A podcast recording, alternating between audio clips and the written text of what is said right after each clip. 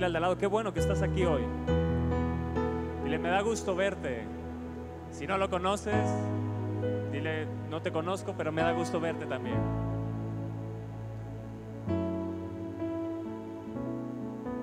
Vamos, dile, qué bueno que estás aquí.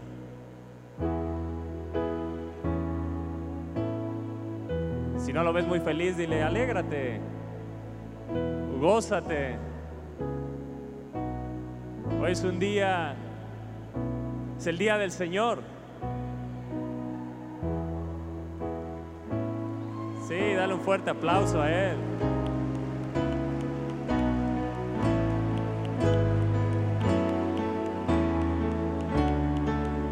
Qué bueno que has preferido venir a la casa de Dios. Qué bueno que has preferido venir a lo que es santo. Este es un día santo apartado para Él, dedicado para Él.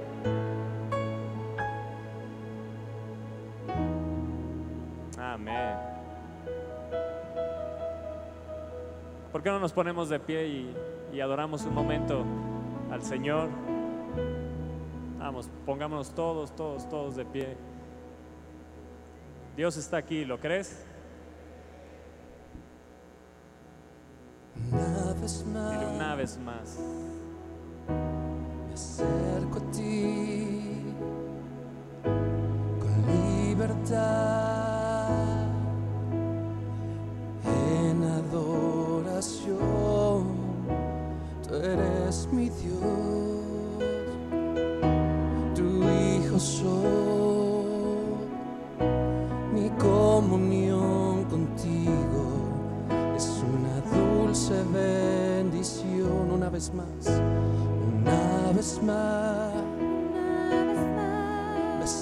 acerco a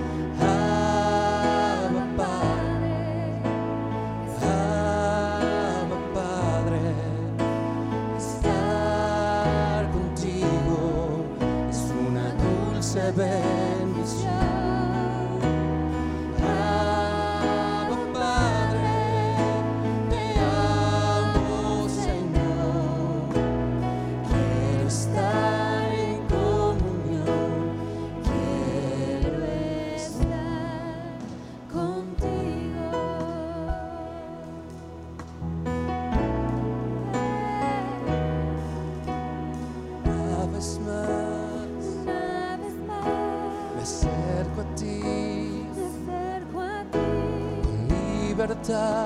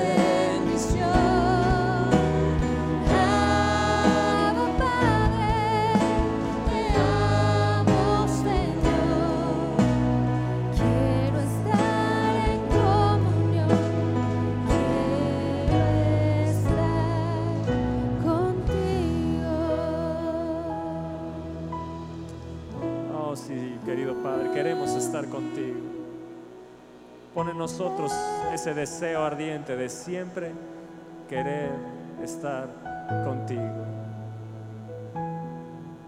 Nos acercamos a ti con libertad, con libertad.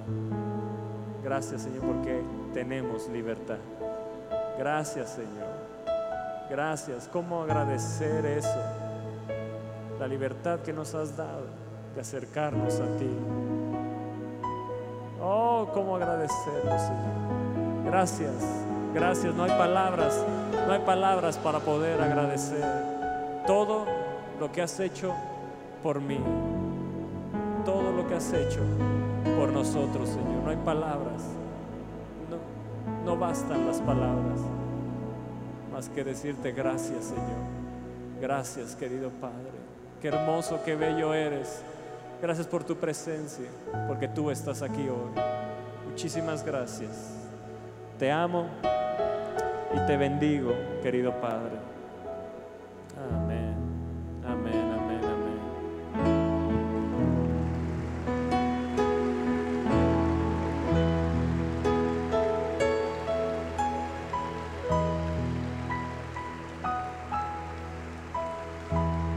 Hoy es un día súper especial.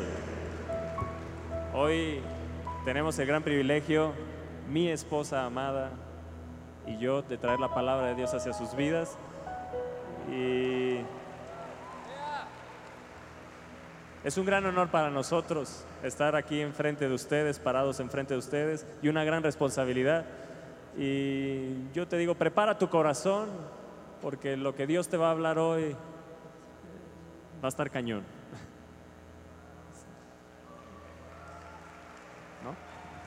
Sí, hoy va a estar, yo estoy emocionada porque yo creo que ho- hoy Dios nos va a retar a ir un nivel más allá en Él. Amén.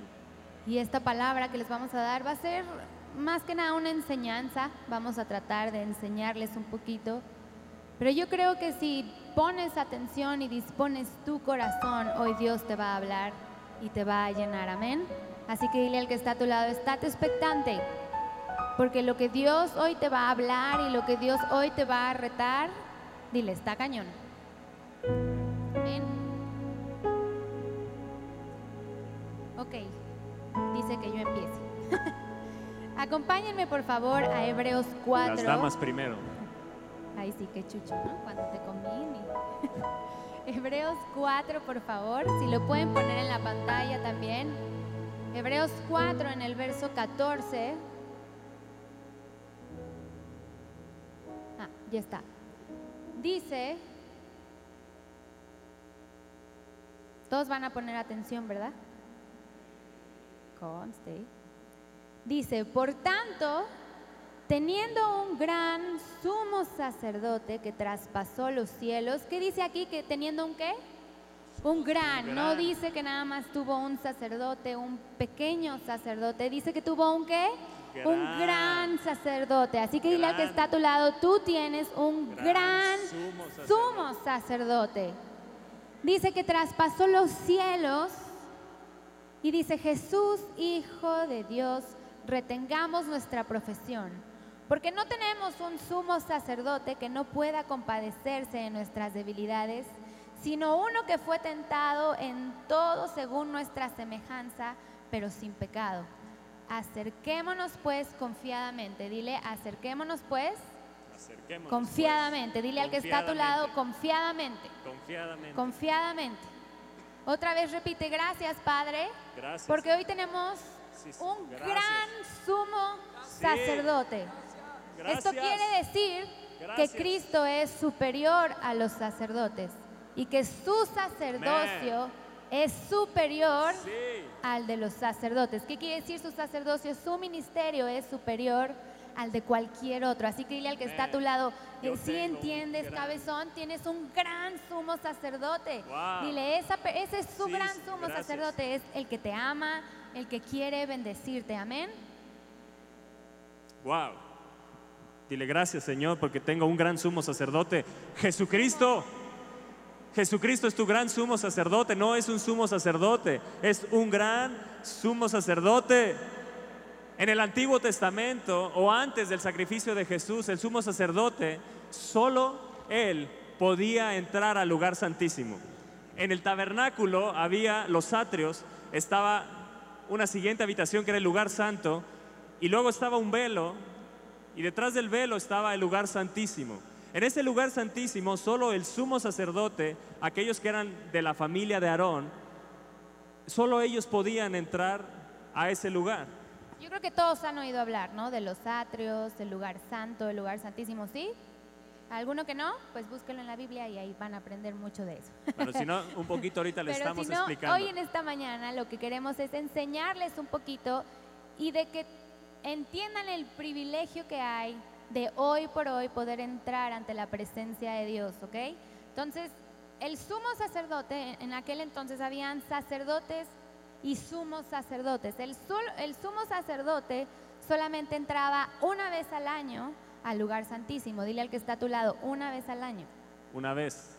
Una vez, Una. No, no era más. Eh, solo una vez al año tenía derecho a entrar al, al- al lugar santísimo y en el lugar santo los sacerdotes sí podían entrar continuamente, eh, pero era según su turno. Ahorita les vamos a explicar eso. Adentro del lugar santo, diles tú si quieres. Dentro del lugar santo había un- un- una mesa de los panes, estaba el candelabro y estaba el incienso, incenciario de oro. ¿Qué significa, el, simboliza el pan? Pues la palabra de Dios. También estaban los siete espíritus, que eran las- el candelabro con siete lámparas. La única luz que había en ese lugar santo era la luz que daba ese candelabro de oro y es la luz del Espíritu Santo de Dios. En ese lugar no entraba la luz externa y, y en tu vida no tiene que entrar ninguna luz del mundo. Ninguna luz tiene que penetrar tu vida, solo la luz del Espíritu Santo de Dios. Y en el incenciario de oro, ahí cuando la gente veía y veía cómo el incienso subía, entonces todo el pueblo afuera comenzaban a orar. Y, y eso es un poco de lo que había en ese lugar. Y solo ahí en ese lugar entraban, podían entrar los sacerdotes. Pero había un lugar todavía, un nivel más alto, que era el lugar santísimo, que era donde entraba solo una vez al año. Imagínense eso, una vez al año, solo en ese lugar santísimo entraba el sumo sacerdote y, era, y actuaba como un mediador entre él y el pueblo y expiaba, se le llamaba el día, ese día que entraba, se le llamaba el día de la expiación y expiaba todos los pecados, entraba con sangre, echaba la sangre sobre el propiciatorio y entonces expiaba el pecado de todo el pueblo. Hoy Jesucristo, el cual murió por ti y por mí, se ha convertido en ese mediador entre Dios y los hombres. Y a diferencia del sumo sacerdote, Él no solo entra una vez, Él está sentado a la diestra del Padre. ¿Y sabes qué está haciendo? Intercediendo por ti y por mí. Gracias Jesús. Ahora, fíjate bien, en, ese entonces, ahora que estuvimos estudiando de esto, nos impactaba que en el lugar santo solamente estaba el altar de incienso, la mesa de los panes y el candelabro de oro. Cuando la gente, la gente no podía entrar, cuando la gente veía que ese incienso empezaba a subir, todos se ponían a orar. ¿Por qué? Porque el sacerdote adentro del lugar santísimo empezaba a ofrecer adoración y las oraciones por todo el pueblo. Entonces la gente sabía que en cuanto veían ese incienso era momento de orar porque era cuando sus oraciones iban a ser contestadas. Ahora dile al que está a tu lado, ya captaste el privilegio que tienes tú. Hoy no tenemos que, que depender de alguien para que vaya y ver ese humito y decir, Señor, por favor, contesta nuestras oraciones. Hoy en día tú tienes una libertad para entrar confiadamente ante el trono de Dios y decirle, Padre, yo te pido por esto, por lo otro. Así que dile al que está a tu lado, somos muy privilegiados. Ve, ve lo que Dile, dice. somos muy privilegiados. Ve lo que dice ese verso 16 de Hebreos 4. Dice, acerquémonos pues, dile al de al lado, acerquémonos. Dios te está haciendo una invitación hoy. Esa es una invitación continua del Padre a ti. Yo quiero que no leas por leer, sino que profundices y veas con profundidad estas palabras. Acerquémonos pues confiadamente al trono de la gracia para alcanzar misericordia y hallar gracia para el oportuno socorro. Si tú no has encontrado hoy respuesta a tu oración, puede ser porque no te has acercado continuamente al trono de la gracia.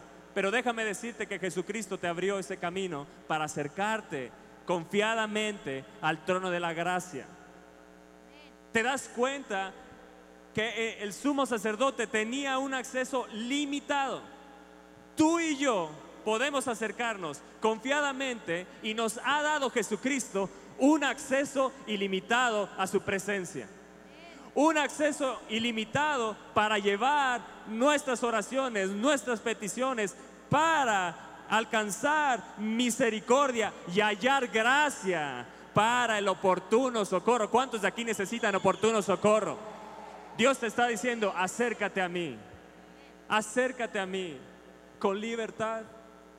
Me acerco a ti en adoración. Tú eres mi Dios, tu hijo soy. ¿No lo acabamos de cantar? Mi comunión contigo. ¿Es que? ¿Lo ves así? A veces estamos pidiendo esto y acá y el otro y pum, pa, pa, y no nos damos cuenta que la comunión es una dulce bendición que ya el Padre nos ha dado. Tenemos una dulce bendición. Es una gran bendición este verso. Acerquémonos pues. Yo quiero que te grabes esas palabras en tu corazón. Acerquémonos pues confiadamente. Acerquémonos pues confiadamente. ¿Te vas a acercar así al Padre? A veces hay cosas que te limitan, pero yo te digo, nada, no hay un límite. Él te dice, acércate, hijo mío, acércate, hija, confiadamente a mi trono para hallar el oportuno socorro. Hay oportuno socorro para tu solución, hay oportuno socorro para tu enfermedad, hay oportuno socorro para aquello legal en lo cual estás enfrentando, hay oportuno socorro para tu familia, hay oportuno socorro para hallar, acerquémonos para hallar, acerquémonos para hallar, para hacer eso se acercaba el sumo sacerdote y entraba al lugar santísimo para hallar misericordia y alcanzar oportuno socorro para el pueblo. Wow. Dile al que está a tu lado, wow. Vamos a Esther 4.11. Esther 4.11. A mí, yo creo que de todos los libros de la Biblia, Esther es mi favorito. La historia de Esther, cada que la leo, aun cuando veo la película, me cautiva, me enseña, eh, me traslada a esa época y digo, wow, qué valor, qué valentía la que tenía Esther.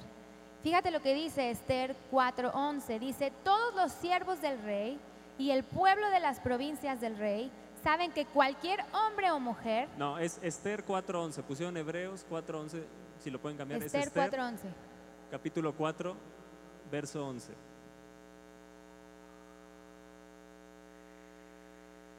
El libro de Esther. está arribita. ¿Cómo se llama su pastora? Esther. Bueno, no importa, yo lo voy a leer. Dice, todos los siervos del rey y el pueblo de las provincias del rey saben que cualquier hombre o mujer que entra en el patio interior para ver al rey sin ser llamado, ¿sin qué? Sin ser llamado, una sola ley hay respecto a él. ¿Ha de qué? De morir.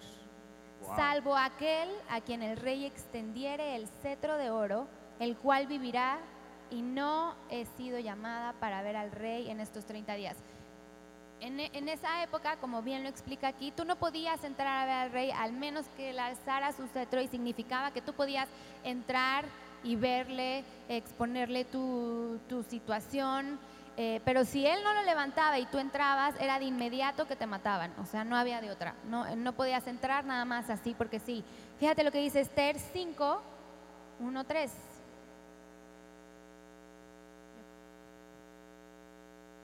Dice,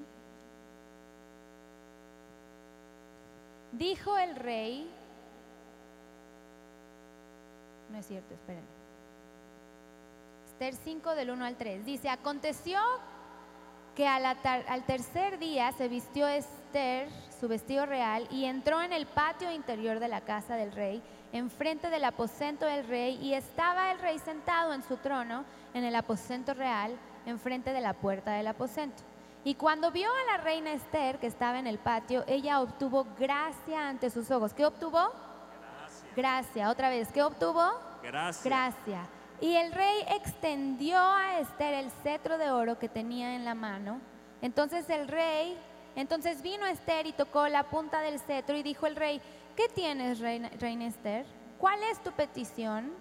Hasta la mitad del reino se te dará. Fíjate que Esther entró y ¿qué halló? Gracia. Eso pasa cuando tú entras a la presencia de Dios, hayas gracia. ¿Y sabes qué dice el Padre? Así como el rey le dijo a Esther, ¿qué quieres, hijo? ¿Qué quieres, hija? ¿Cuál es tu petición? ¿En qué te puedo ayudar? ¿Qué- a ver, ¿qué quieres que te dé? Una casa, un trabajo, un coche. Esa es la relación que tú tienes hoy en día con tu Padre. Hoy no, no tienes que esperar a que alguien alce la mano o el cetro o lo que sea y digas, ah, ya puedo pasar.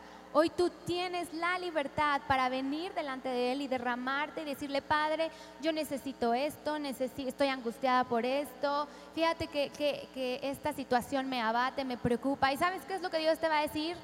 Tú dime, hija mía, hijo, aquí estoy, te voy a dar todo lo que tú quieras, todo lo que tú desees. ¿Por qué? Porque tú vas a hallar gracia delante de Él. Dile al que está a tu lado que Dios te dé gracia. Que Dios siempre te dé gracia, que siempre que te presentes delante del Rey, tú puedas hallar gracia. Sabes, a mí se me hace impresionante esto porque había una ley. Si, tú no eras llamado por el rey, había una ley que dice que tenías que morir. A menos que aquel, aquel rey le extendía el cetro. Y entonces cuando ex- extendía el cetro, se le perdonaba la vida a esa persona. Hoy yo te digo, acércate confiadamente. Yo no sé si puedas entender lo que Jesús ganó por ti, pero creo que como pueblo hemos sido muy mal agradecidos con Dios. Como pueblo de Dios, como iglesia, como pueblo adquirido por Él, como nación santa que somos, pueblo escogido por Dios, no hemos sido agradecidos con Él. Una y otra vez Él te dice, acércate a mí. Y vamos y buscamos al brujo. Y vamos y buscamos por aquí. Y vamos y buscamos por el libro y la persona y esto y ya. Cuando el Padre continuamente con su amor te dice, hijo, ¿no te das cuenta lo que Jesús ganó por ti? Él te dice continuamente, acércate, hijo. Acércate confiadamente, hija. Acércate confiadamente a mi trono. Tú ya no necesitas pedir permiso, ya se abrió, ya no hay un cetro que tenga que extender. Ese cetro fue quitado a través de la cruz del Calvario, a, través de lo que hizo Jesucristo. Eh, yo te digo y una y otra vez, acércate confiadamente. ¿Cuál es tu petición, hijo? ¿Cuál es tu petición, hija? En mí vas a hallar gracia. Acércate confiadamente para que halles gracia para el oportuno socorro. En mí está la solución. Yo te digo, hay respuesta en Dios. Y yo creo que es normal, ¿no? Yo creo que siempre uno está, pues la vida diaria, lo cotidiano de este mundo te envuelve y, la situación en tu trabajo y estás estresado y tienes cosas por entregar y, y problemas. Y yo creo que uno se olvida y a lo mejor luego ya estás tan cansado, tan exhausto que ni tiempo te das para entrar delante de la presencia del rey. Yo creo que a todos nos pasa, a nosotros nos ha pasado. Yo creo que pero es algo que no se debe de volver normal. Dile al que está a tu lado, no se debe de volver normal. Yo creo que diario tenemos que buscar ese tiempo para entrar delante de la presencia de Dios, porque sabes qué? que si tú estás cansado del trabajo, si estás agotado, si tienes X o Y situación, cuando tú tomas ese tiempo para acercarte delante del Rey, no solo vas a hallar gracia, sino que Dios mismo te va a quitar ese cansancio, ese desánimo y Él te va a dar su aliento de vida, su fuerza, porque Dios no quiere nada más para, para nosotros, sino que estemos bien. Dile al que está a tu lado, Él quiere que estés bien. Ahora, en esta mañana yo quiero que tú, mientras escuchas estas palabras, realmente reflexiones y digas, Padre, yo me comprometo a diario entrar en tu presencia. Sabes, tenemos un gran privilegio que yo creo que hoy la mayoría de los cristianos han perdido, han perdido el foco, han perdido de vista lo que hizo el, lo que hizo Jesús por nosotros en esa cruz y se enfocan más en lo que quieren tener, en lo que no tienen, en los problemas, en vez de enfocarte en lo que realmente importa, en tu creador, en tu Dios vivo, en tu rey, en el que quiere darte todo lo que tú quieres. Siempre que te presentes delante de- del Rey, créeme que vas a encontrar gracia. Amén. Yo quiero que me acompañen a Job. Job en el capítulo 23, verso 3. Si lo pueden poner en las pantallas, este es un verso poderosísimo. Yo te lo voy a leer en varias versiones, pero quiero que lo veamos en la Reina Valera. Job 23, verso 3, si lo pueden poner en las pantallas. Vean lo que está diciendo Job. ¿Quién me diera el saber dónde hallar a Dios? ¿Tú sabes dónde hallarlo? ¿Por qué no corres a Él continuamente? Yo iría hasta su silla, dice Job. Que Dios nos dé ese anhelo hoy. Que Dios nos dé esa pasión hoy. Esa pasión que había en Job. Él no podía acercarse como tú te puedes acercar hoy confiadamente al trono de la gracia de Dios. Porque todavía Jesucristo no había muerto. Escucha bien en esta versión lo que dice. ¿Quién me diera saber dónde encontrarle para poder llegar hasta, hasta su trono?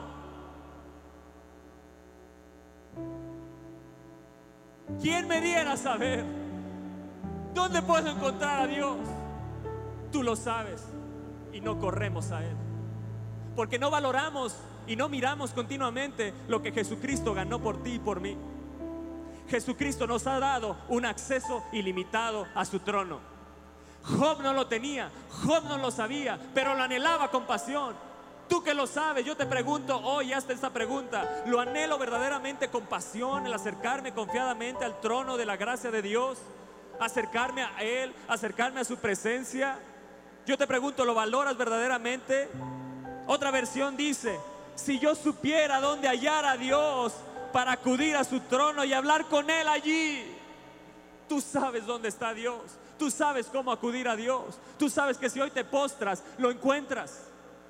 Tú sabes que si hoy te acercas a Él, Él se acercará a ti, ¿verdad? Hay solución para tu problema. Hay solución para lo que estás enfrentando. Tú tienes que acercarte confiadamente y diariamente al trono de la gracia de Dios. Otra versión dice, ah, si supiera yo dónde encontrar a Dios, si pudiera llegar a donde Él habita, tú puedes llegar a donde Él habita. Ojalá supiera yo dónde encontrarlo y cómo llegar a donde vive. Cómo quisiera saber dónde hallar a Dios. Iría a verlo hasta donde Él se encontrara. Wow, wow, wow, wow, qué palabras de Job. En medio de su enfermedad, en medio de la lepra, en medio de la sarna que él tenía, en medio de él decía, ¿dónde? ¿Dónde puedo encontrar a Dios? Si supiera tan solo dónde está Él, iría hasta su trono, acudiría a Él. Que Dios nos dé esa pasión. Que hoy el Espíritu Santo encienda tu corazón y esas palabras se vuelvan, oh Señor, yo quiero acercarme a ti. Quien me diera el saber dónde hallar a Dios, yo iría hasta su trono, yo voy a ir a su trono continuamente. Dame esa pasión, Dios, dame esa pasión. Ojalá la pidieras por lo menos. Ojalá te viera por lo menos pidiéndola, deseándola. Dame esa pasión. Despiértanos, Espíritu de Dios. Yo te lo pido hoy en medio de esta plática. Despiértanos. Que estas palabras atraviesen los corazones. Despierta nuestro corazón a ti. Que nos podamos acercar confiadamente al trono de la gracia para alcanzar misericordia, iglesia, y hallar el oportuno socorro. Se ha abierto, es ilimitado el acceso para los hijos de Dios. Gracias, Jesucristo. Oh, gracias.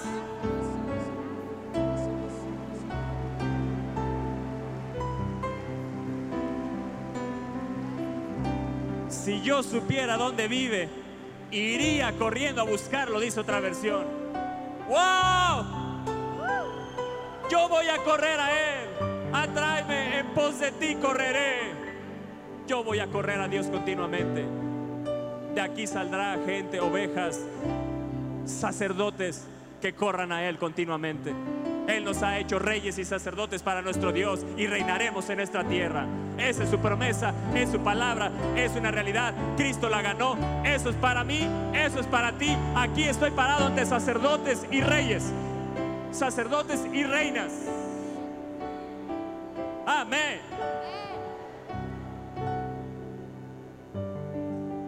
Vamos a Lucas 1, verso 5. Lucas 1 del, del 5 al 9 dice... Habla sobre el sacerdote Zacarías. Zacarías era el papá de Juan el Bautista. Zacarías era un sacerdote. Y dice, hubo en los días de Herodes, rey de Judea, un sacerdote llamado Zacarías. ¿Cómo? ¿Y quién era él? De Dile al lado, no le Zacarías. Dile, no le sacarías. Dile, no, no, no le saques. Entra al trono de Dios. Hay perdón de pecados. No le saques. A lo mejor muchos dicen, tengo miedo. Por el pecado puede ser, pero yo te digo que si tú confiesas tus pecados, mi Padre, Jesucristo, con su sangre, Él es fiel y justo para perdonarte y limpiarte de todo pecado. Amén. Dice, su mujer era de las hijas de Aarón y se llamaba Elizabeth. Ambos eran justos delante del rey, delante de Dios, y andaban irreprensibles en todos los mandamientos y ordenanzas del Señor. Pero no tenían hijo. ¿Qué no tenían? Hijo. Porque Elizabeth era estéril y ambos ya eran de edad avanzada. Aconteció que ejerciendo Zacarías el sacerdocio de la- delante de Dios, según el orden de su clase, conforme a la costumbre del sacerdocio, le tocó en suerte ofrecer el incienso entrando en el santuario del Señor. En esa época habían, habían varias tribus y dentro de esas tribus se sacaba, hagan de cuenta como si fuera la lotería, un numerito y decían, ay, eh, Zacarías te tocó a ti, de la tribu tal, de la tribu de Leví. Zacarías era de la tribu de Leví. Entonces, a él le tocó, o sea, podía ser que a Zacarías le haya tocado una vez entrar de, uy, podía ser que no le tocara hasta dentro de años. Entonces, aquí dice, conforme a la costumbre del sacerdocio, le tocó en suerte, di, le tocó en suerte, ofrecer el incienso entrando al santuario del Señor. Y toda la multitud del pueblo estaba fuera orando a la hora del incienso. ¿Qué quiere decir? Que a Zacarías le tocó entrar al lugar santo a ofrecer las oraciones del pueblo. Dice, y se le apareció un ángel. ¿Qué se le apareció? Un ángel. Puesto en pie a la derecha del altar del incienso. Y se turbó Zacarías. Yo me imagino que, que Zacarías debe haber estado ahí orando, pidiendo, Señor, las oraciones del pueblo. Mira cómo están acongojados y puro problema. Y de repente, ¡zas! Un ángel. Yo creo que cualquiera de nosotros nos hubiéramos impactado, turbado, hasta miedo. Yo creo que Zacarías dijo, no manches, ¿qué es esto? en otro lenguaje, claro. Pero yo es lo que hubiera hecho. Yo he dicho, sácale, ¿qué hiciste qué? Y dice, y se le apareció el ángel del Señor puesto en pie y se turbó Zacarías al verle y sobrecogió temor. Pero el ángel le dijo, Zacarías, no temas, porque tu, oración ha sido oída y tu mujer Elizabeth te dará a luz un hijo. ¿Qué pasa cuando tú entras delante de Dios a ofrecer adoración? ¿El qué? Él contesta tus oraciones. Dice, Elizabeth te dará a luz un hijo y llamarás a su nombre Juan. Eh, Ese era el que fue Juan el Bautista. Y tendrás gozo y alegría y muchos se regocijarán de su nacimiento. Cuando yo leíamos esto, yo le decía a Toño, cuando el sacerdote entraba en turno y le tocaba a él entrar, no era nada más que entraba un día y salía a los pocos minutos o a, la, hora después de estar ahí. Los sacerdotes cuando entraban al lugar santo estaban una semana entera adentro, no salían para nada del lugar santo. Estaban toda una semana de día y de noche adentro ofreciendo adoración, ofre- ofreciendo las oraciones del pueblo. Y yo le digo a Toño que esto me hablaba de que los sacerdotes cuando entraban tenían que perseverar en oración. Yo creo que Zacarías no entró y a la hora se le apareció el ángel y ¡trin! vas a tener un hijo. Yo creo que Zacarías estaba ahí perseverando y perseverando y permaneciendo en la presencia de Dios hasta que el ángel dijo, ok, Dios le dijo, Ángel, ve y dile a Zacarías que por su perseverancia y por haber permanecido en la presencia de Dios, yo voy a contestar su oración. Y fíjate lo que le dijo, tendrás gozo y alegría. Cuando tú entras a la presencia de Dios, todas tus aflicciones se van. Y dile al que está a tu lado, tú vas a tener gozo y vas a tener muchas alegrías. Dile, pero esto es solo si tú te decides entrar a la presencia de Dios. Yo, yo me imagino que ser un sacerdote no era fácil. Imagínate estar encerrado una semana.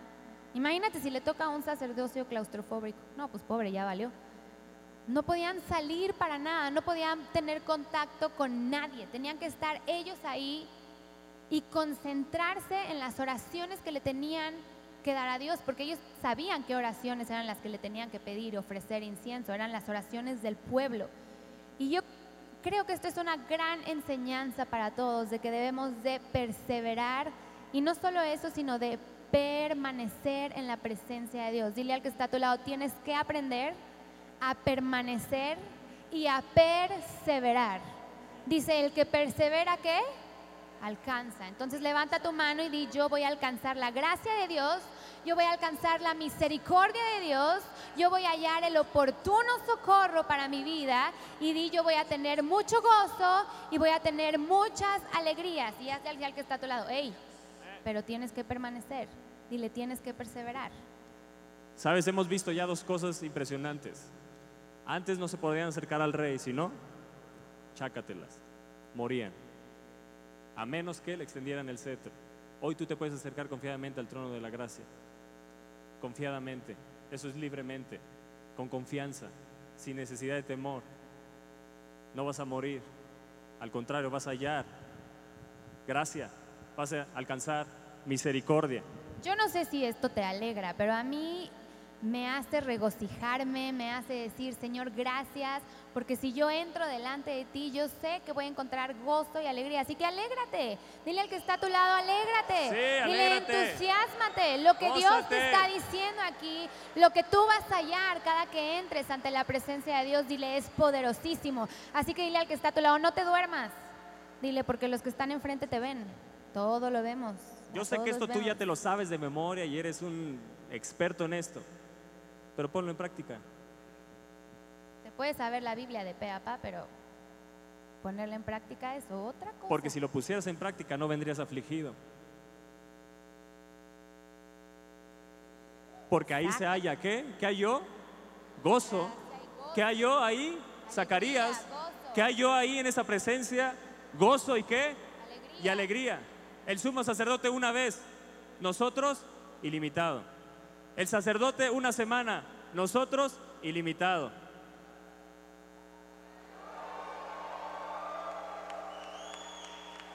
¿Quién lo hizo? Jesucristo. ¿Cómo no amarlo, iglesia? ¿Cómo no amarlo, adorarlo, rendirnos, humillarnos, darle de lo que Él nos ha dado, diezmar y ofrendar? ¿Cómo no hacerlo? ¿Cuántas cosas no nos ha dado? Nos tiene que entrar aquí y cambiar nuestra mentalidad y mirar lo que Jesús hizo una y otra y otra y permanecer mirando su sacrificio por ti y por mí.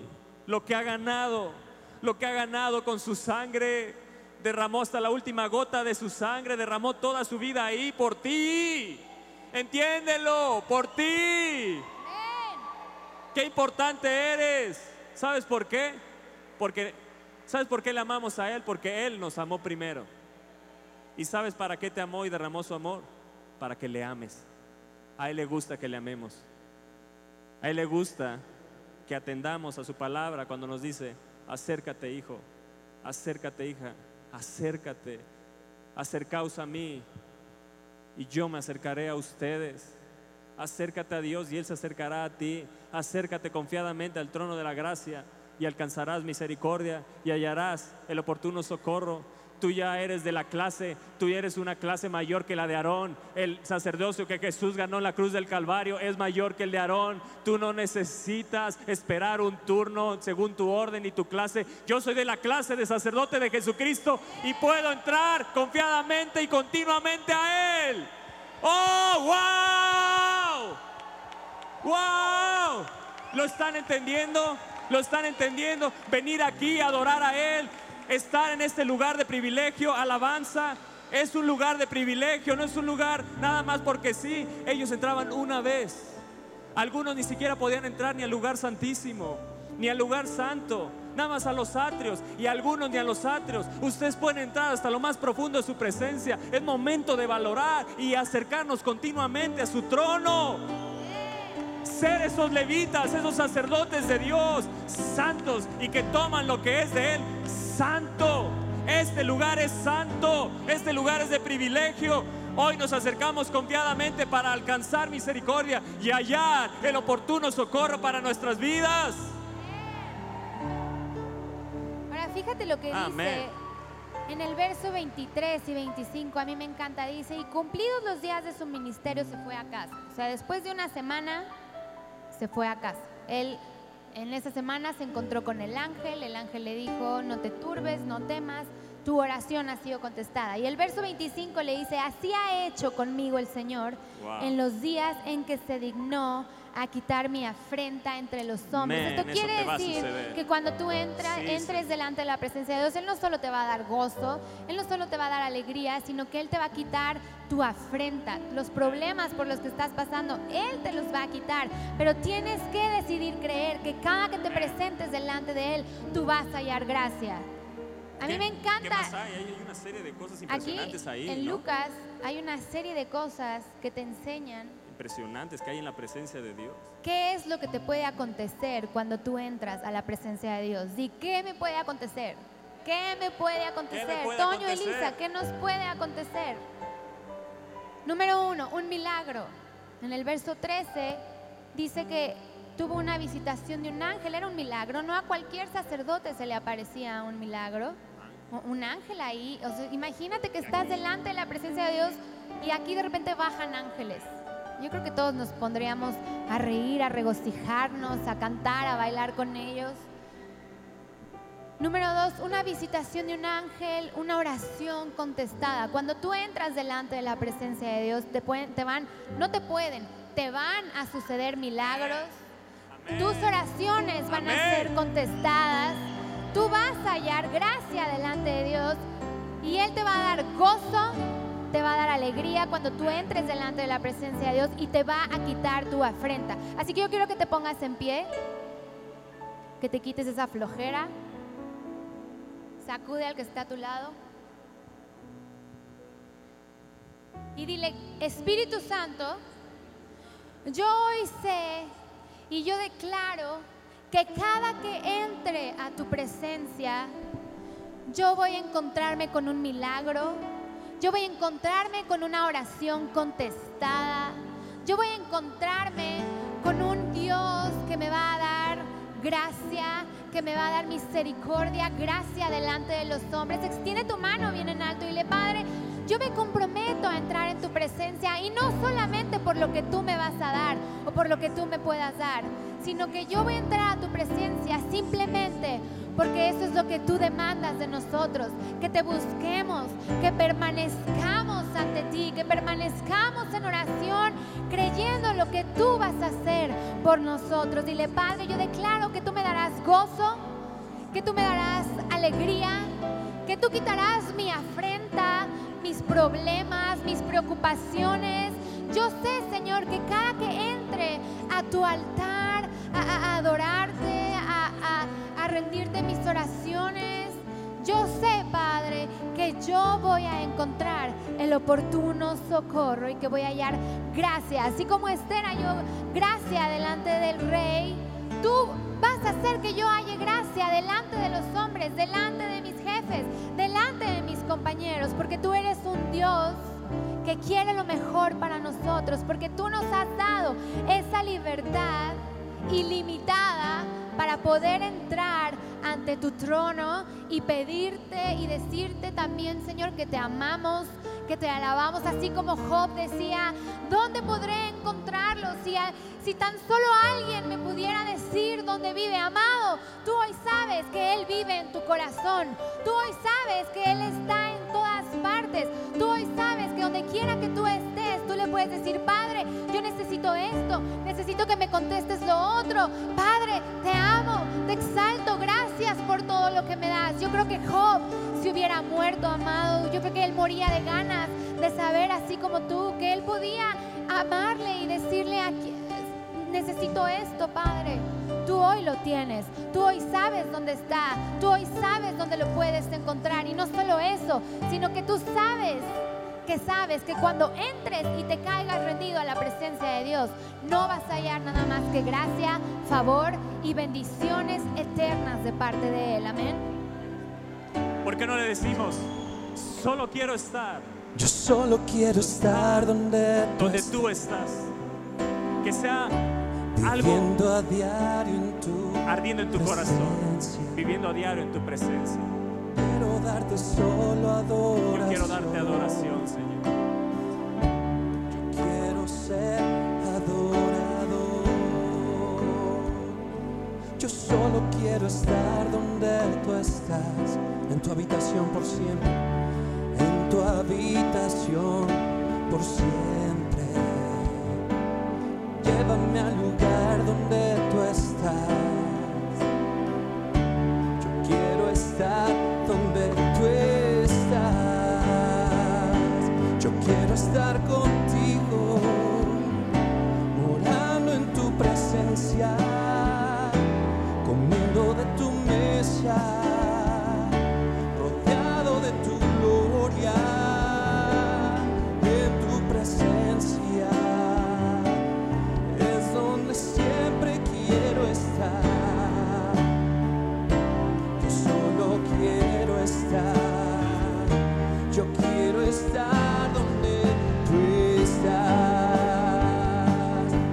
estar contigo,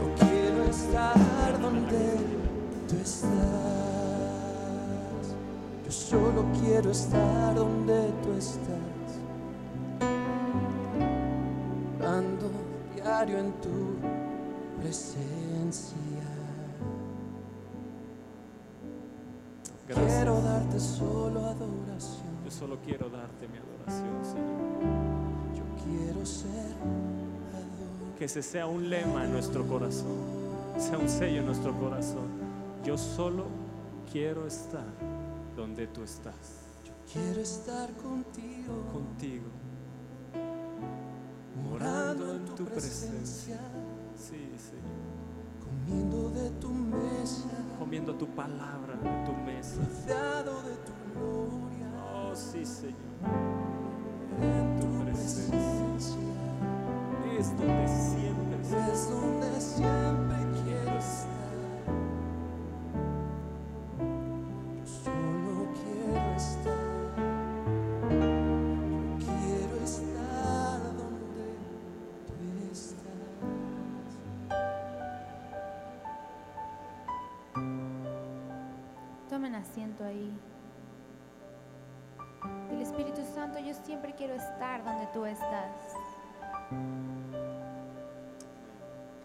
Juan 15, verso 4. Dice, permaneced en mí y yo en vosotros. Como el pámpano no puede llevar fruto por sí mismo, si no permanece en la vid, así tampoco vosotros, si no permanecéis en mí. Dice, yo soy la vid, vosotros los pámpanos. El que permanece en mí y yo en él, este llevará mucho fruto. Levanta tu mano y di, yo voy a llevar fruto. Yo voy a llevar fruto. Yo voy a permanecer en Yo él. decido permanecer Dice, porque en separados de mí, nada puedes hacer. Dile, Espíritu Santo, yo sé que si yo permanezco en ti, Sí. todo lo voy a poder en. Cristo que me fortalece. Amén. Y el verso 7 dice, si permanecéis en mí y mis palabras permanecen en nosotros, esto me encanta, dice, pedid todo lo que queréis y os será hecho. Mi Padre, gracias porque yo sé que entrando en tu presencia, todo lo que yo pida se me va a hacer realidad. Yo lo creo. Dice, en, en esto es glorificado mi Padre, en que llevéis mucho fruto, di yo voy a llevar mucho fruto Mucho fruto. y seáis mis discípulos. Yo voy a ser un discípulo de Yo Dios. voy a ser un discípulo. Como el Padre que me ha amado, así yo os he amado. Permaneced en mi amor. Levanta tu mano y di, Padre, yo decido hoy permanecer en tu amor. No nada más por lo que me das, porque me amas, sino porque tú eres grande y eres misericordioso. Sabes, esta conferencia se va a llamar Acceso Ilimitado. Porque tú y yo hoy tenemos un acceso ilimitado para la presencia de Dios. No necesitamos que, que nos toque un turno y que digan, ay, Elisa, ya tú puedes entrar. Pero nada más hoy y hasta el 2018 vas a poder entrar. Hoy yo sé que tengo un acceso ilimitado y que puedo ir cuando se me pegue la regalada gana y decirle, Espíritu Santo, yo necesito esto. ¿Y sabes qué? Que yo sé que si permanezco en Dios, Él me va a decir, aquí está. ¿Qué quieres? Aquí está. El tener un acceso ilimitado a Dios es un regalo. Dile el que está a tu lado, es un regalo el que tú tienes. Dile, es una bendición. Es un privilegio. Yo no sé si tú lo puedas ver como un privilegio. O a lo mejor te, te gustaría que las cosas fueran como en aquella época, que te dijeran, a ti te toca hoy y dentro de 20 años no, y descansa y haz 20 años lo que se te pegue la gana. A mí no. A mí me encanta saber que tengo un acceso ilimitado a Él y que yo me puedo presentar delante de Él no solamente tengo que entrar a una sala en el lugar santo, sino que donde quiera que yo esté, yo le puedo decir, Padre, heme aquí. Amén.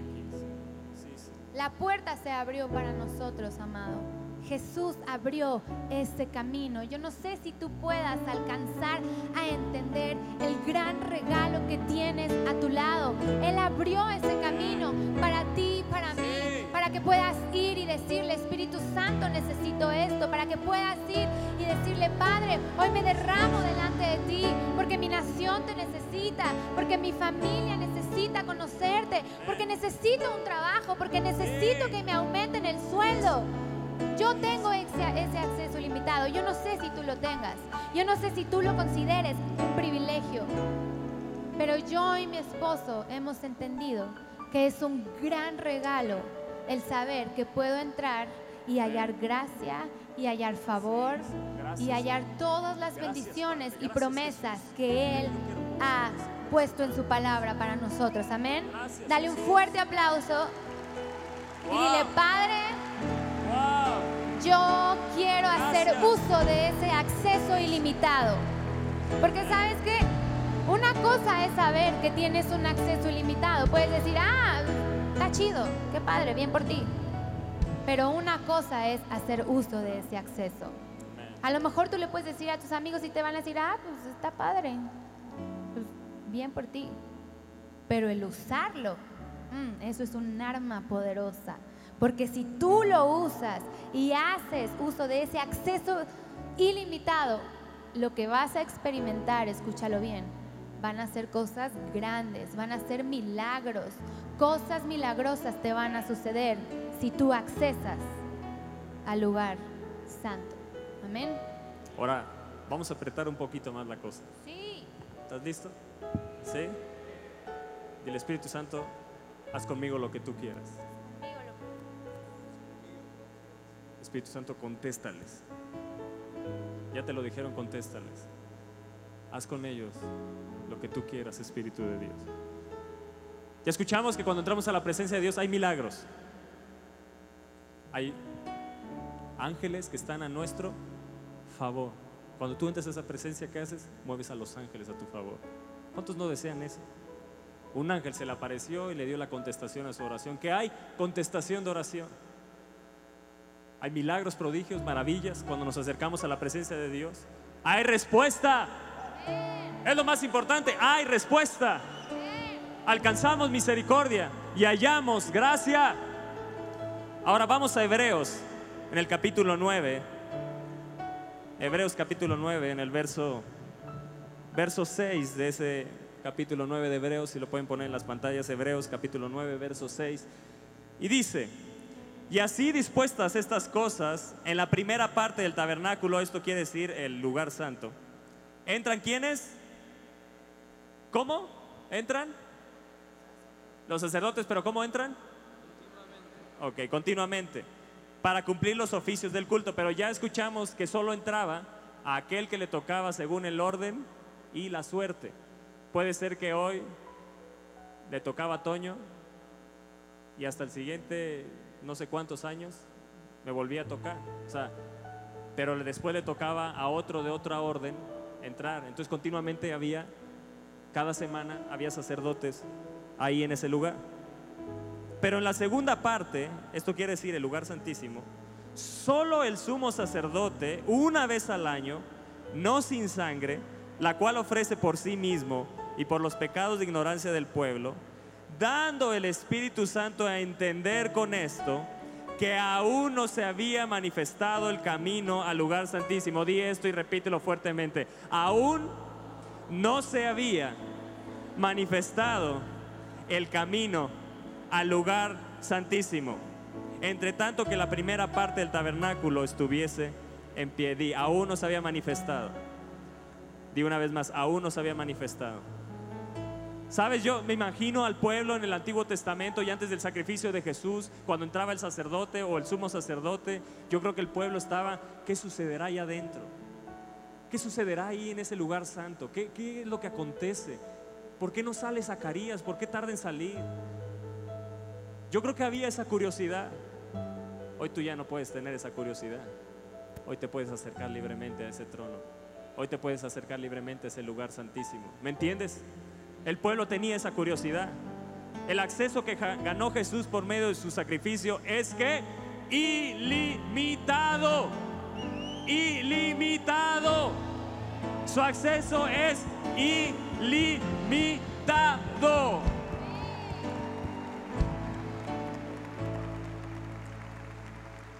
Lo que anhelaba David, lo que anhelaba Moisés, lo que anhelaba Daniel, lo que anhelaban los sacerdotes, el pueblo de Dios, lo que anhelaban, hoy es una realidad para ti.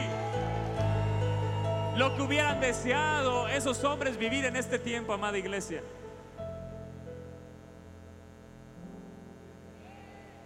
Lo que hubiera deseado David vivir después del sacrificio de Jesús.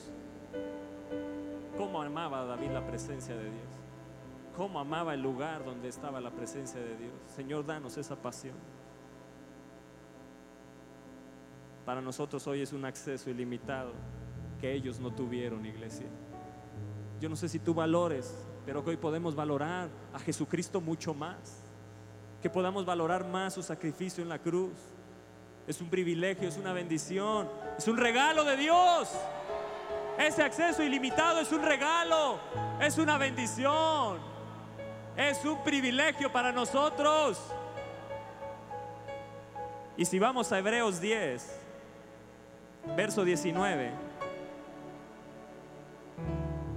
dice, así que, hermanos, si lo ponen en las pantallas, Hebreos 10, verso 19, así que, hermanos, teniendo libertad y teniendo libertad. Una vez más, teniendo libertad. Una vez más, teniendo libertad. Para entrar. Libertad para entrar. Libertad para entrar. ¿Lo entiendes? ¿Qué tienes hoy? ¿Qué tienes? ¿A qué- dónde? Una vez al año. ¿Cuándo? Siempre. ¿Por qué? Por la sangre de Jesús. Oh, amo tu sangre, Jesús. Oh, cuánto amo tu sangre. La sangre de Jesús. Es como si, como esos códigos donde hay varias puertas de acceso, ¿no? Y solo con la retina o con la huella o el huello y la retina, tú llegas la sangre de Jesucristo y hay un acceso ilimitado. Teniendo libertad para entrar. Yo no sé si hoy entiendas esto, pero esto es de valorar. No son palabras por leer palabras. Que hoy la revelación del Espíritu venga a tu vida, que tú tienes libertad para entrar continuamente al lugar santísimo, al lugar que anhelaba el pueblo, que anheló David, que anheló Moisés, que anhelaron los discípulos incluso. Jesús todavía no moría. Y después ellos entraban una y otra vez. En donde estuvieran entraban a la presencia de Dios. Porque ya había libertad para entrar. ¿Me entiendes? Dice, por el camino nuevo y vivo que Él nos abrió. Oh, Él nos abrió camino nuevo y está vivo. Que Él nos abrió a través del velo. Esto es de su carne. Y teniendo un gran sacerdote sobre la casa de Dios. ¿Qué dice verso 22? ¿Qué dice? Acerquémonos, una vez más, hay una invitación de Dios. Acerquémonos con corazón sincero, en plena certidumbre de fe, purificados los corazones de mala conciencia y lavados los cuerpos con agua pura, mantengámonos firmes sin fluctuar la profesión de nuestra esperanza, porque fiel es el que lo prometió. Tú hoy a través de la sangre de Jesús puedes acercarte confiadamente y con libertad, sabiendo que Él te, oh, Él te purifica. Hay un corazón sincero, hay plena certidumbre de fe de que Él te contesta. Purificados los corazones de mala conciencia, esto es con la sangre de Jesucristo. Lavados nuestros cuerpos con agua pura, mantengamos firme, sin fluctuar. Oh, solo eso lo puedo hacer entrando en su presencia. Solo su presencia es la que me hace mantenerme firme, sin desviarme del camino, amarlo a Él por sobre todas las cosas, mantenerme firme es lo que Él quiere. Por eso hay libertad para entrar, porque lo que quiere es que te mantengas firme. Él te quiere con Él. Él abrió camino a través de su carne, a través de su sangre, a través de su sacrificio. Hoy hay un camino vivo, vivo, vivo. Me abrió camino donde no lo había, donde nadie podía entrar, donde solo algunos podían acceder. Hoy me abrió un camino vivo donde yo puedo entrar ilimitadamente ante su trono, ante su, ante su presencia. Hay un camino nuevo y hay un camino vivo para entrar a su presencia. Esto es su carne, su carne.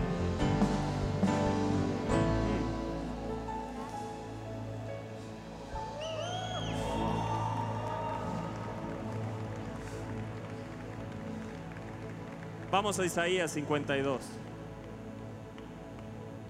Isaías 52.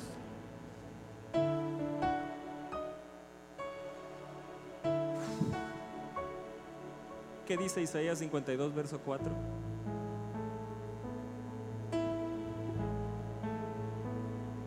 Perdón, Isaías 52, verso 14. Si lo pueden poner en las pantallas. 52, verso 14.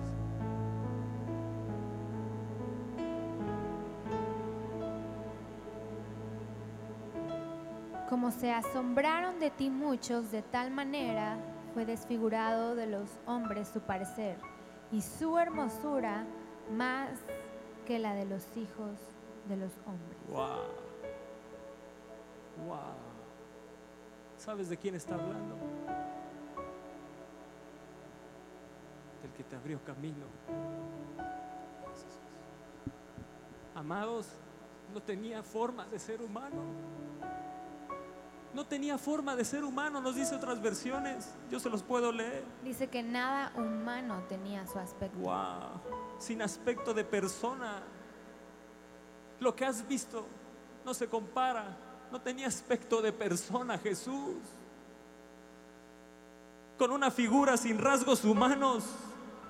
Tenía el rostro tan desfigurado que apenas parecía un ser humano. Jesús nos dice Hebreos 10. Lo acabamos de leer.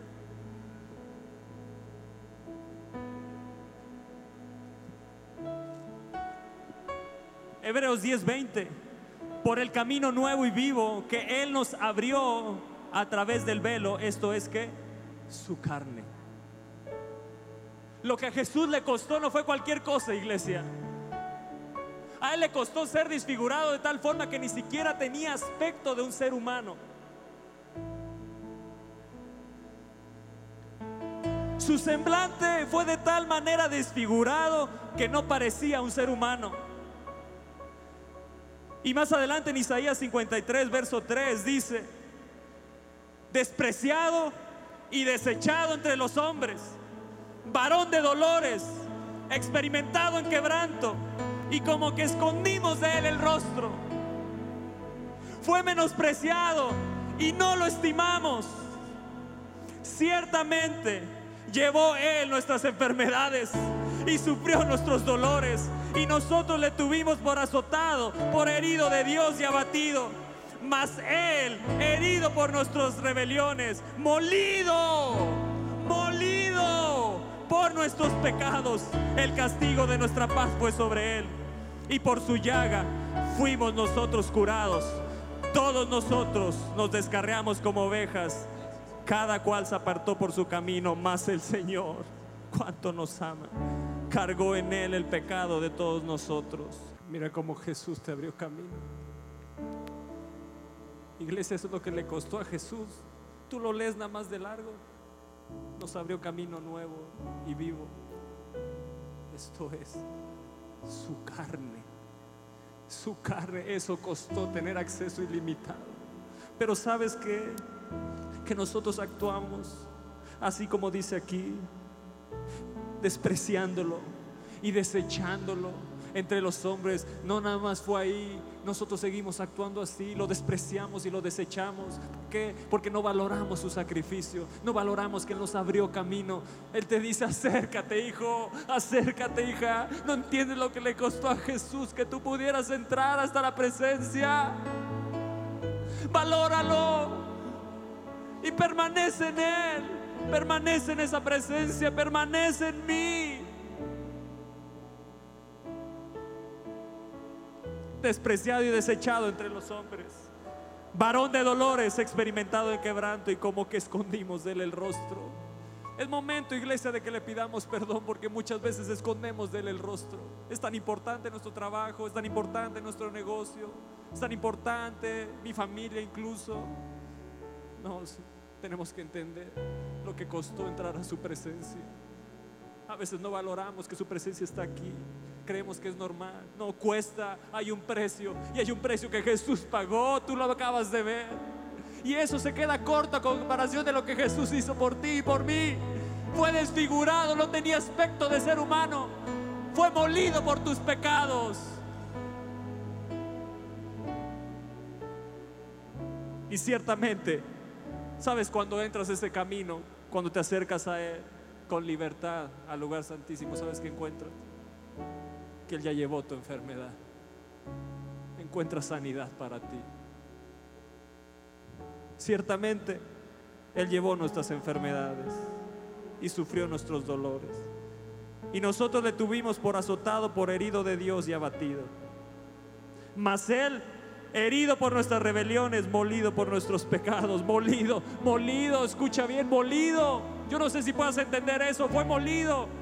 ¿Has visto la carne molida? Así fue hecho Jesús por tus pecados. cargó todos los pecados de toda la humanidad en Él, fue deshecho, desfigurado.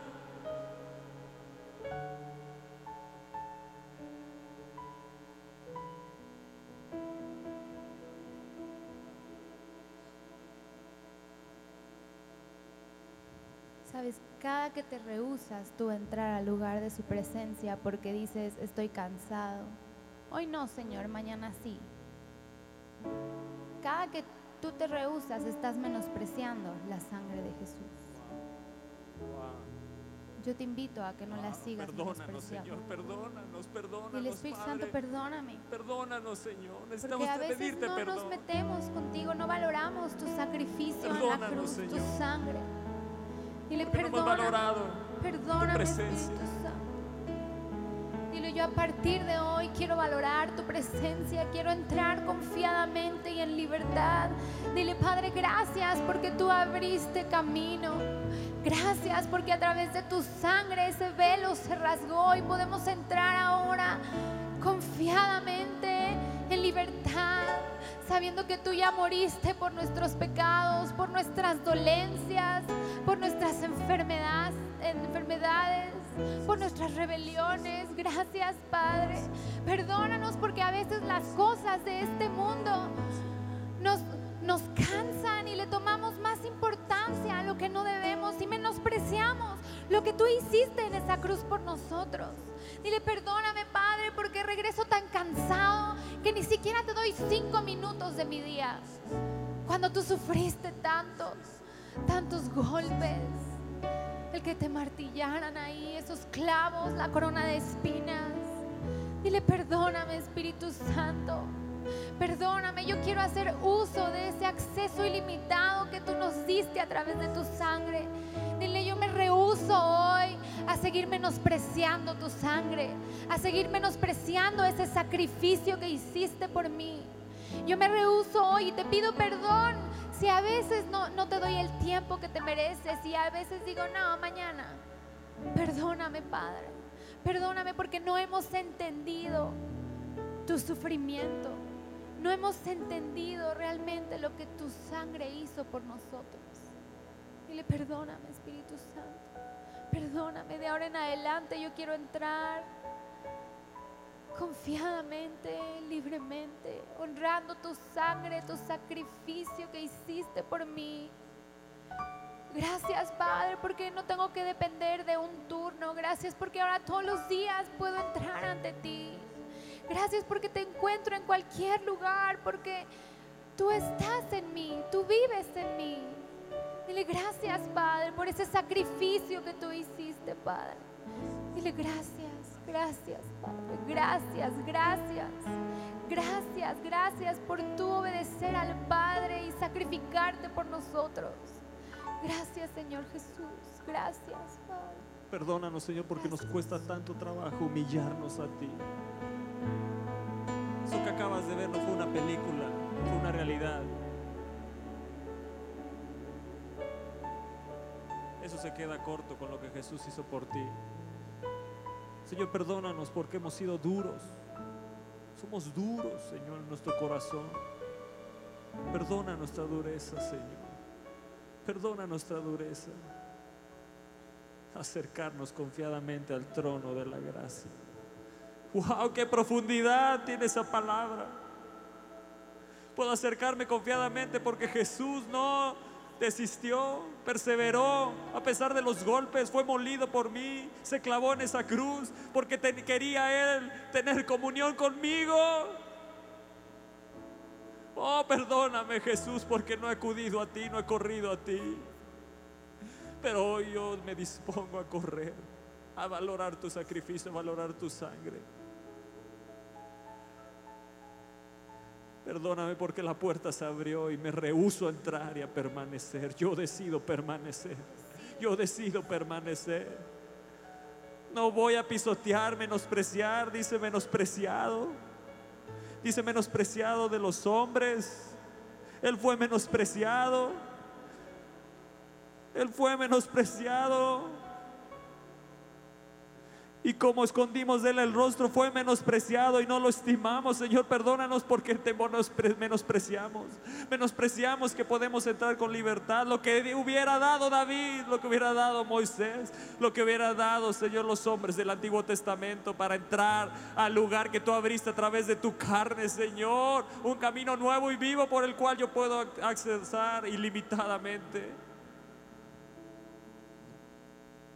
Oh, Señor. Perdóname porque yo sigo actuando como esos hombres de Isaías 53, despreciándote, desechándote, escondiendo de ti el rostro, menospreciándote, no estimándote, Señor. No teniéndote en cuenta, Señor. Viviendo un cristianismo superficial y no de profundidad. Yo quiero vivir un cristianismo de profundidad. Yo quiero vivir un cristianismo de profundidad ir a las profundidades tuyas. Oh Señor, tú dices que llevaste nuestras enfermedades, sufriste nuestros dolores, fuiste abatido, fuiste herido, herido por nuestras rebeliones, llevaste toda rebeldía, molido por nuestros pecados. El castigo de nuestra paz fue sobre ti, por su llaga yo soy curado. Señor, trae sanidad esta gente que se ha acercado a ti, Señor, que han entrado por ese camino que has abierto, camino nuevo y vivo, Señor. Yo no sé cuál sea su necesidad, Señor, pero respóndeles, respóndeles y pon en ellos un corazón ferviente en buscarte y permanecer en ti, Señor. Perdónanos, Señor, porque nuestro trabajo, nuestro negocio se ha vuelto una prioridad. Se ha vuelto una prioridad. Señor, perdónanos, perdónanos, sé que en ti hay perdón, en ti hay perdón, Señor, perdónanos, porque te hemos ofendido de muchas maneras.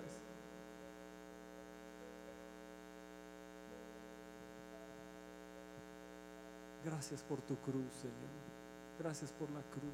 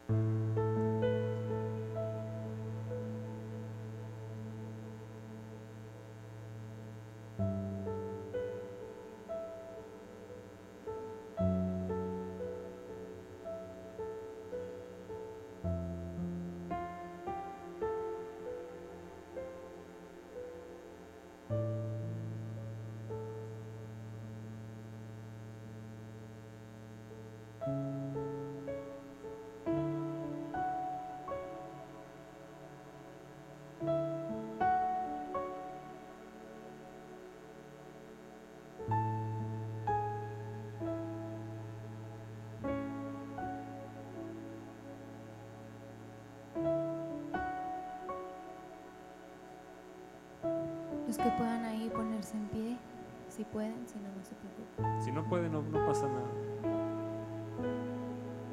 Sé que muchos están muy tocados. No pasa nada. Disfruta ahí del camino que te abrió Jesús.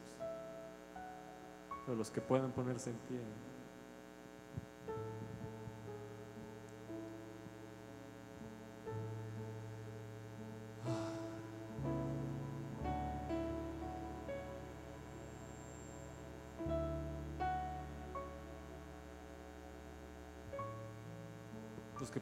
En pie. Digo, si es que tienen esa honra a Dios, ese respeto.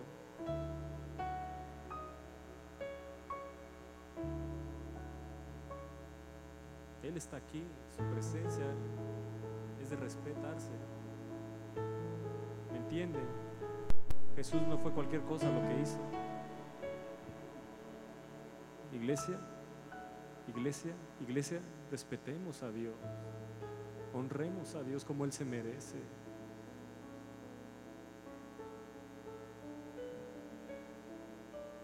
Yo sé que esta palabra te ha atravesado tu corazón. Pero yo quiero que hagamos un pacto si tú lo quieres hacer. Pero si haces un voto a Dios es porque lo vas a cumplir. Si no, no lo hagas. Pero si vas a cumplir de tener ese acceso ilimitado, y acceso ilimitado es como vas al trabajo, diario, diariamente. Yo quiero ver esas manos que están dispuestas a hacer ese pacto con Él. Él te dice,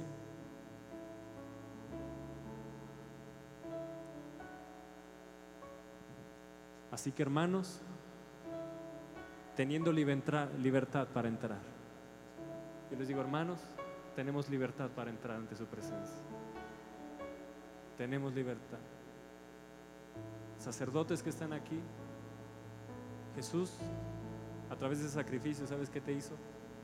Rey, sacerdote, para que reines en esta tierra.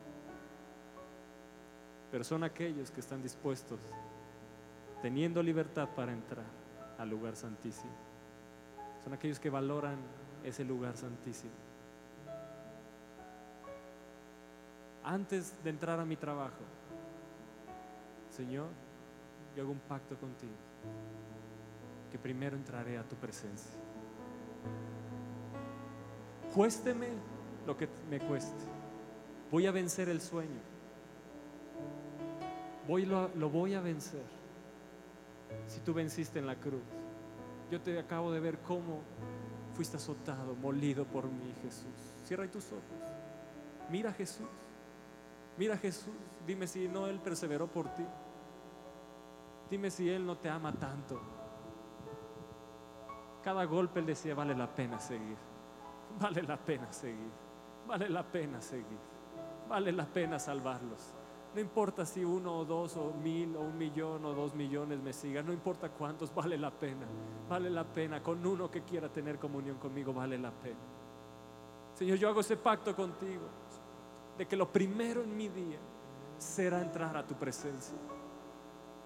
No pondré por encima ni las redes sociales, no pondré por encima ni mi celular. No pondré por encima nada. Lo primero será ese acceso a tu presencia. No pondré por encima el hacer ejercicio, Señor. No pondré por encima. Lo primero será entrar a tu presencia. Valorar lo primero, primeramente. Busca primeramente, primeramente el reino de Dios y todo te será añadido. Dios te promete que todo lo que te preocupa y ocupa te va a ser añadido que vas a encontrar ahí la sanidad. Yo lo estoy seguro que ciertamente Él llevó tu enfermedad. Vas a encontrar tu sanidad. Vas a encontrar liberación a tu vida. Ángeles te van a visitar. Ángeles de Dios. Tendrás visitaciones de ángeles trayendo la respuesta que necesitas. Encontrarás respuesta de Dios, pero permanece. No desesperes, espera en Él. Hazlo por amor a Él. Hazlo, dice Señor, yo lo voy a hacer por amor a ti, porque te amo, porque vales la pena, porque no hay nadie como tú, no hay otro como tú. Nadie ha hecho lo que tú hiciste por mí. Nadie ha hecho lo que tú hiciste por mí, Señor. Yo te prometo y hago este pacto contigo de que entraré a tu presencia. El día de ayer los hombres tuvimos una oración impresionante hombres que pudieron venir. Y le dijimos a Dios los votos que hizo David. No estaré tranquilo en mi casa, decía David, hasta no traer tu presencia. No daré descanso a mis ojos, decía David. Ni siquiera cerraré mis párpados hasta que no tenga tu presencia en mi casa. Hasta que no tenga tu presencia, Señor, pon en mí hoy, en medio de este pacto, pon en mí hoy ese fuego por buscarte. Yo recuerdo la primera vez que trajo, ese fuego a mi corazón, el Espíritu Santo, desde ese día, no he dejado de buscarle. No he dejado de buscarle. Lo primero es Él y será siempre Él en mi casa. Porque a Él le costó todo. A mí no me ha costado nada. Y sin embargo lo tengo que hacer porque lo amo, porque es por amor a Él. Con qué podemos pagar lo que Él hizo por nosotros. Ni nuestra vida nos basta, pero sí buscándole, porque Él murió por ti y por mí, no solo para darte salvación, sino para darte sanidad, respuesta, abrirte camino. ¿Y sabes qué? Para tener comunión contigo. Fui llamado a la comunión con Él. ¿Quieres ver a tus hijos de vuelta a los caminos del Señor? Permanece en Él. Ten ese acceso ilimitado a su presencia. Él traerá respuesta. Eso que tanto deseas, eso que tanto deseaba Zacarías, estéril, ya grande de edad, vino y dio por luz a un profeta, el cual abrió camino para que viniera nuestro amado Señor Jesús. Tú darás a luz profetas, hijos de Dios. Hago ese pacto contigo, Señor. Que en mi vida, en mi casa, en mi matrimonio, tú serás lo primero. Mi primer pensamiento al levantarme y mi último pensamiento al acostarme. Y aún si me despiertas, Señor, seré obediente, seré obediente por amor a ti, por amor a ti, porque te amo, te amo, te amo, dile te amo, dile te amo. Después de lo que viste, después de lo que te hemos hablado, exprésale tu amor, exprésale tu amor. Oh, te amo Jesús, te amo, te amo. No puedo entender cómo fue que moriste por mí. No puedo entender que yo siendo alguien que no vale nada, tú dispusiste tu vida entera a derramarla en la cruz por mí. No lo puedo entender, pero te amo. Te amo, te amo, te amo, te amo, te amo, te amo, te amo, te amo. Te amo con todo mi corazón. Te amo con toda mi vida. Con todo mi corazón, con toda mi alma. Señor, ¿cómo no te voy a buscar? Señor, te amo, te amo. Sin ti encuentro palabras, solo ti encuentro palabras de vida eterna. ¿A quién iremos si solo en ti hay palabras de vida eterna? Te amo. Me doy cuenta que a muchos les cuesta expresar su amor. Sabes, se tiene que romper eso en tu vida. Se tiene que romper eso en tu vida. Exprésale tu amor, exprésale tu amor. Abre tu boca, dile te amo. Y en ese te amo, Él, Él pondrá esas palabras. Dile te amo, te amo, te amo. Exprésale tu amor.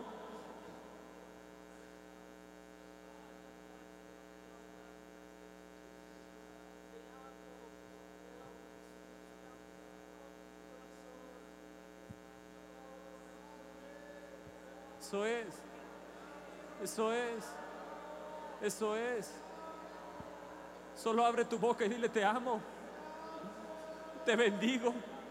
Te exalto. Eres lo mejor que me ha pasado. Conocerte a ti.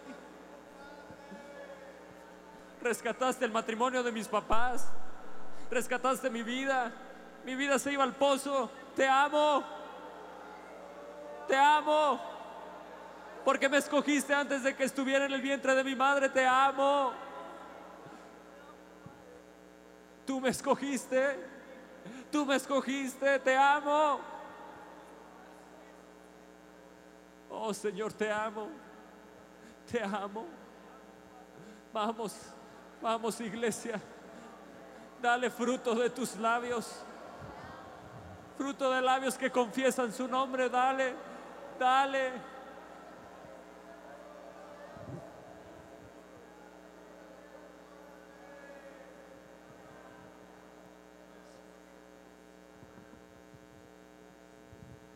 Ahora yo quiero que levantes tus manos ahí donde estás y dile, Padre, yo hoy decido dejar la apatía a un lado, la flojera, el desánimo. Decido no enfocarme en las cosas de este mundo. Y hoy te digo que yo voy a entrar con libertad, confiadamente ante ti. Yo hoy decido, Padre, permanecer en ti. Dile, ayúdame porque no siempre es fácil, pero ayúdame a permanecer en ti, Padre. Te doy gracias por ese acceso ilimitado que nos das. Te doy gracias por tu sacrificio en la cruz. Y dile, yo a partir de hoy no voy a menospreciar tu sangre, no voy a menospreciar tu sacrificio. Dile, yo me comprometo a buscarte, porque si yo te busco, yo sé que todo lo demás será añadido a mi vida. Dile, desánimo fuera, apatía fuera, flojera fuera en el nombre de Jesús, fuera. Y hoy declaramos que hallaremos gracias siempre que nos presentemos delante de ti. Y que siempre que nos presentemos ante ti te vamos a decir gracias. Gracias por tu sangre, gracias por la cruz, por tu sacrificio, gracias, gracias, porque ya sabíamos lo que tú habías hecho, pero es necesario de vez en cuando que nos lo recuerden. El gran sacrificio que tú has hecho por nosotros, Padre. Dile gracias, Padre, gracias por tu sangre, gracias. Y a mí me gustaría si cantáramos otra vez, una vez más. Y, cada- y cuando cantes esta canción, cada letra, cada palabra, cántala de corazón. Dile, me acerco a ti con libertad, en adoración. Dile, Padre, tú eres mi Dios, yo soy tu hija. Dile, gracias, Padre. ¿Qué más puedo pedir? Tú te sacrificaste tanto por nosotros. Lo mínimo que podemos hacer, Padre, es alabarte y adorarte.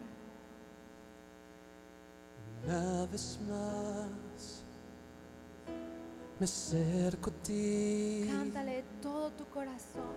con libertad en adoración. Dile, tú eres mi Dios. Tú eres mi Tú Dios, eres mi Dios. tu hijo soy. Tu hijo soy. Mi comunión contigo es una dulce bendición. Una vez más, una vez más, Una vez me más. acerco a ti Mujeres, con libertad